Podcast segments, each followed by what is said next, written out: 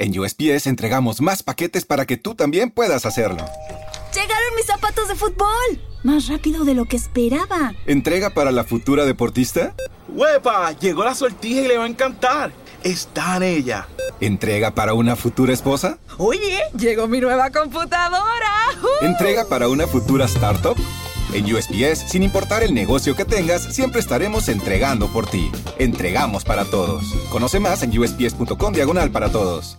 Karen is the proven expert in addiction treatment. A recent independent study showed that 94% of Karen patients were still in recovery 90 days post-treatment. Visit caron.org slash real. Karen.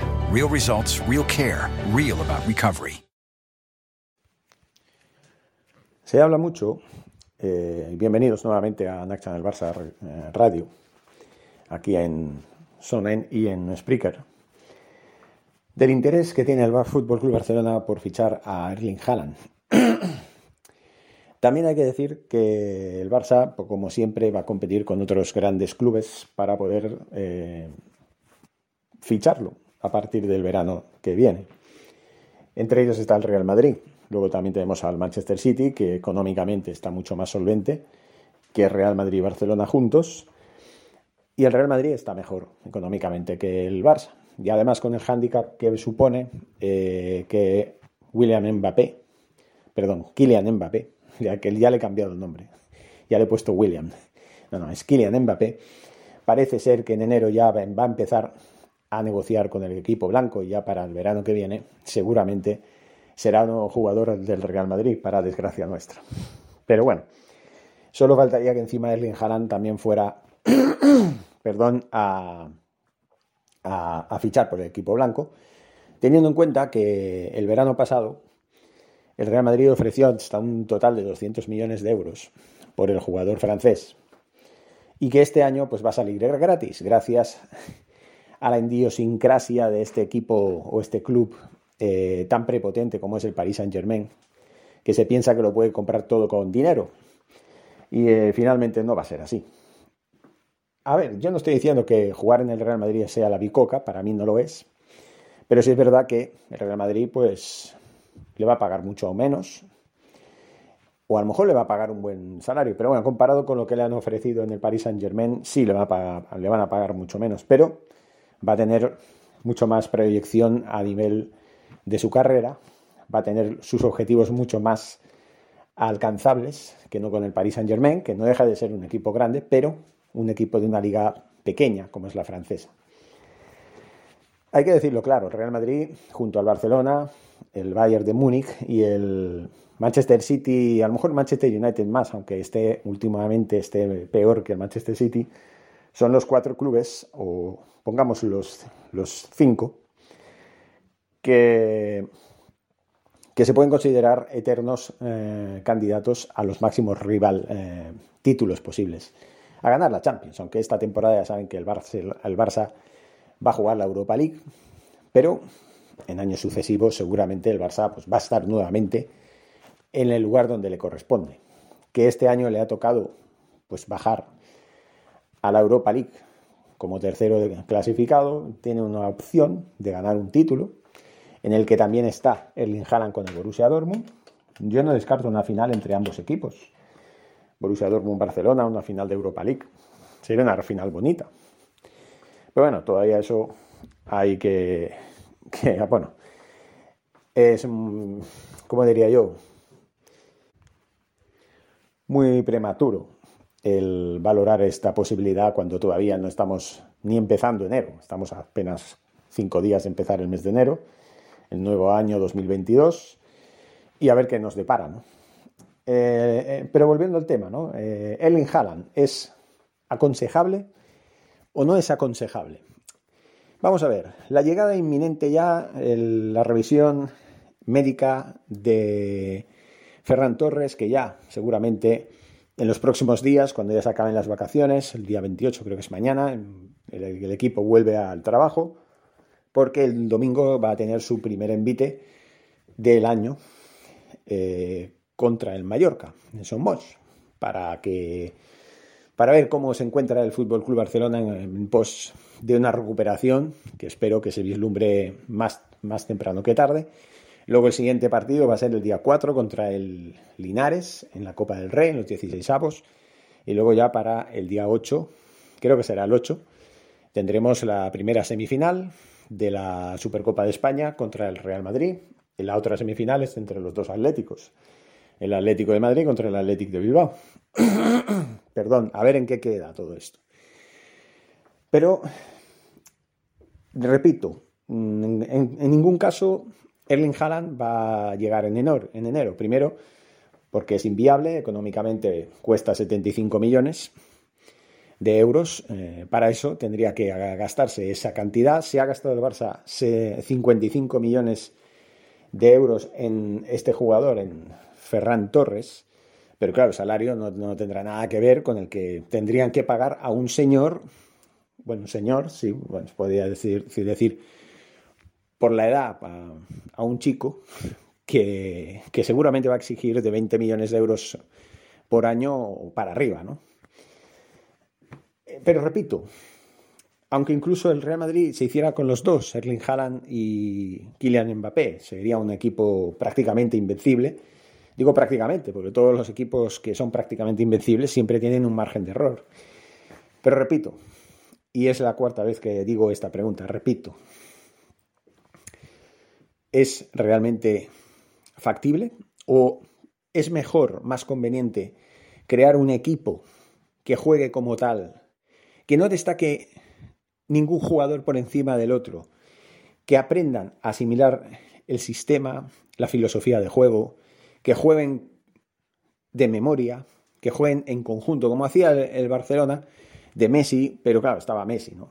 Pero yo creo que en aquella época, si Messi no hubiera estado, en el Fútbol Club Barcelona de Guardiola, seguro que ese Barcelona también hubiera hecho historia, aunque a lo mejor hubiera ganado menos títulos, porque claro, los goles de Messi fueron determinantes y bueno, yo no voy ahora a negar eso, ¿no? O sea, no voy a, obviar esa, esa evidencia ni voy a quitarle la importancia que haya tenido, ¿no? Messi ha sido el que ha sido y ya está, pero no deja de ser una figura para la cual el Barcelona acabó teniendo, acabó teniendo dependencia excesiva en los últimos años, basándose y escudándose en el rol que tenía jerárquicamente en el equipo, en la plantilla, en el vestuario, y que tanto daño acabó haciendo por el mero hecho de haberle dado la capitanía al jugador equivocado. Ya, se lo, ya lo digo, si Erling Haaland finalmente recala en el Fútbol Club Barcelona, se le va a tratar como uno más, para mí va a ser una maravilla,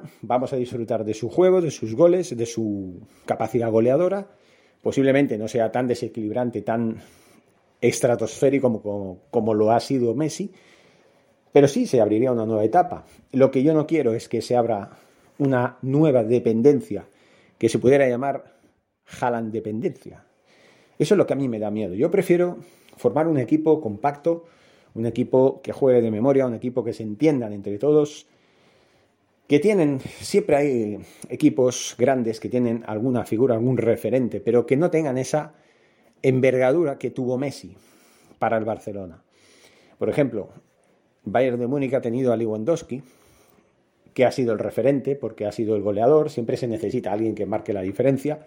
Se dice que Cavani también sigue interesando al Fútbol Club Barcelona para hacer tándem con el propio Ferran Torres, pero también tenemos jugadores en alza como Ferran eh, el canterano, eh, Ousmane Dembélé en cuanto ya esté más que a punto, porque ya está jugando, también puede ser un referente si ya se decide a renovar y asienta la cabeza.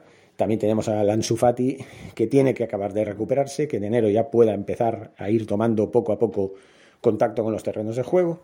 Y eso es muy importante, que tener en cuenta eso.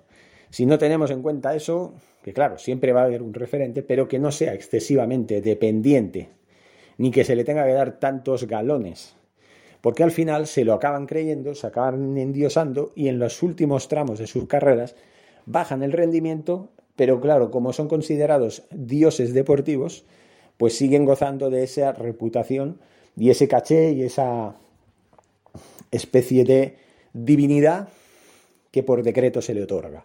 Y ahí es cuando empieza el declive, que es como pasó con el Messi, de a partir del 2018 hasta la fecha. Muchos se lamentan de que Messi no esté, yo no, yo sigo diciéndolo. Han pasado ya eh, cuatro meses desde que se fuera, el 9 de agosto pasado. Han pasado cuatro meses y la verdad es que Messi es historia en el Barça, siempre se le va a agradecer, pero es historia, es pasado.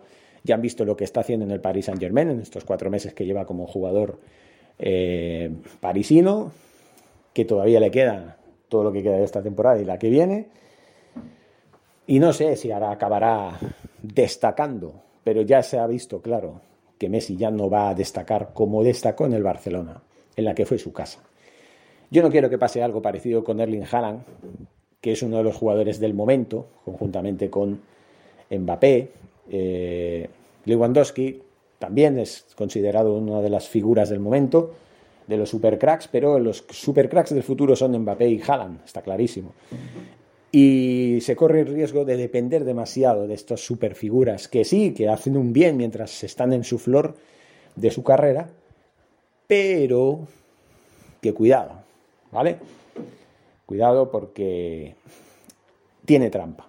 Yo prefiero un equipo compacto, empezar a hacer rodar al equipo desde la cantera, los jugadores que tenemos que han subido de la cantera, como los Gaby, Nico, eh, Ricky Puig, que ya lleva un par de años, pero que como si saliera ahora, eh, Alejandro Valde, Abderrahman Echazouli, en fin, y no sé si me dejo alguno más.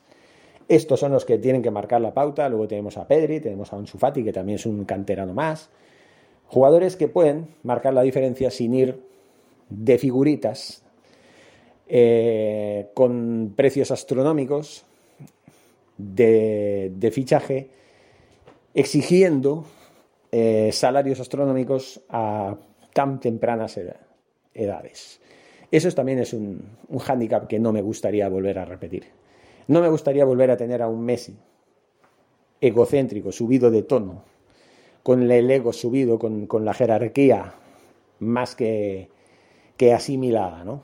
No me gustaría. Me gustaría más un equipo que se forje desde el principio, saliendo de un oscuro periodo de, de, más sombras que luces, pero que poco a poco esas sombras se vayan tornando luces cada vez más luminosas y prometedoras. Porque tenemos futuro, tenemos una cantera de oro y eso es lo que hay que cuidar y venerar. Sí, hay que hacer refuerzos, por supuesto, hay que fichar jugadores contrastados que sean referentes en algunos aspectos, pero que no destaquen demasiado por encima de los demás, que no se vuelvan el enclave como en su momento lo fue Maradona, o en su momento lo fue Messi, o en su momento lo fue Ronaldinho. Estamos acostumbrados a tener siempre a un supercrack como referente. Y a la postre, sí, aunque nos beneficiamos durante un tiempo, al final acaba siendo perjudicial. No sé si entienden mi punto. En fin, eso es lo que quería comentarles en esta profunda reflexión, eh, hablando ya de la noticia, que ya saben ustedes, en la que, eh, bueno, estamos hablando de la posibilidad de que Haaland pudiera fichar por el Barça en el próximo verano. Así lo dice el mundo deportivo y los medios. E incluso en unas declaraciones del propio jugador noruego, eh, la verdad es que Haaland está deseando jugar en la Liga Española y donde lo llamen, donde le ofrezcan más posibilidades, ya no digo a nivel deportivo, sino económico, pues él va a ir. Y yo mucho me temo que a mí me sorprendería eh, que fichara por el Barça. Ojalá, eh, en el sentido este de la palabra de de que puede ser un jugador referente, que sea un goleador, sin pasarse de galones, ¿vale? Pues no estaría mal, ¿no? Siempre y cuando respete que él no es mejor que nadie ni está por encima de nadie, sino que son un conjunto en total y que como tal se tiene que respetar. Y eso es lo que ha de importar. Eso es básicamente lo que tiene que prevalecer y tiene que importar por encima de todo. Por encima de todo. Ahora sí, señores, me despido. Muchas gracias. Seguimos aquí en Spreaker. Forza Barça. ¿Te preocupas por tu familia? Entonces, ¿por qué darles solo huevos ordinarios cuando pueden disfrutar de lo mejor? Eggland's Best, los únicos huevos con ese delicioso sabor fresco de granja, además de la mejor nutrición, como 6 veces más vitamina D, 10 veces más vitamina E y 25% menos de grasa saturada que los huevos regulares, además de muchos otros nutrientes importantes. Así que, dales los mejores huevos. Eggland's Best, mejor sabor, mejor nutrición, mejores huevos. ¿No se merece tu familia lo mejor? Entonces, ¿por qué no los mejores huevos? Ahora, Egglands Best están disponibles en deliciosas opciones. Huevos clásicos, de gallina libre de jaula y orgánicos de Egglands, que ofrecen un sabor más delicioso y fresco de granja que le encantará a tu familia. En comparación con los huevos ordinarios, Egglands Best contiene la mejor nutrición como 6 veces más vitamina D, 10 veces más vitamina E y el doble de omega 3 y B12. Solo Egglands Best. Mejor sabor, mejor nutrición, mejores huevos. Visita egglandsbest.com para más información.